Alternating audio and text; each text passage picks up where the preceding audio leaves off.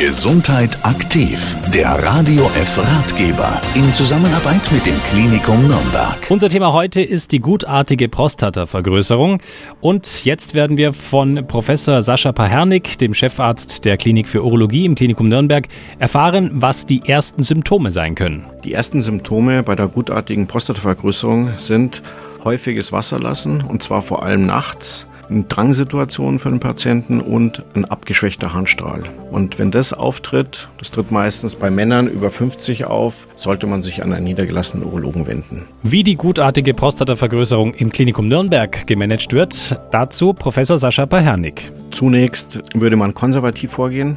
Das heißt, man würde Medikamente geben. Wir haben heute verschiedene Optionen, verschiedene zugelassene Medikamente, die an und für sich wirklich dem Patienten gut helfen, vor allem die Symptomatik verbessern.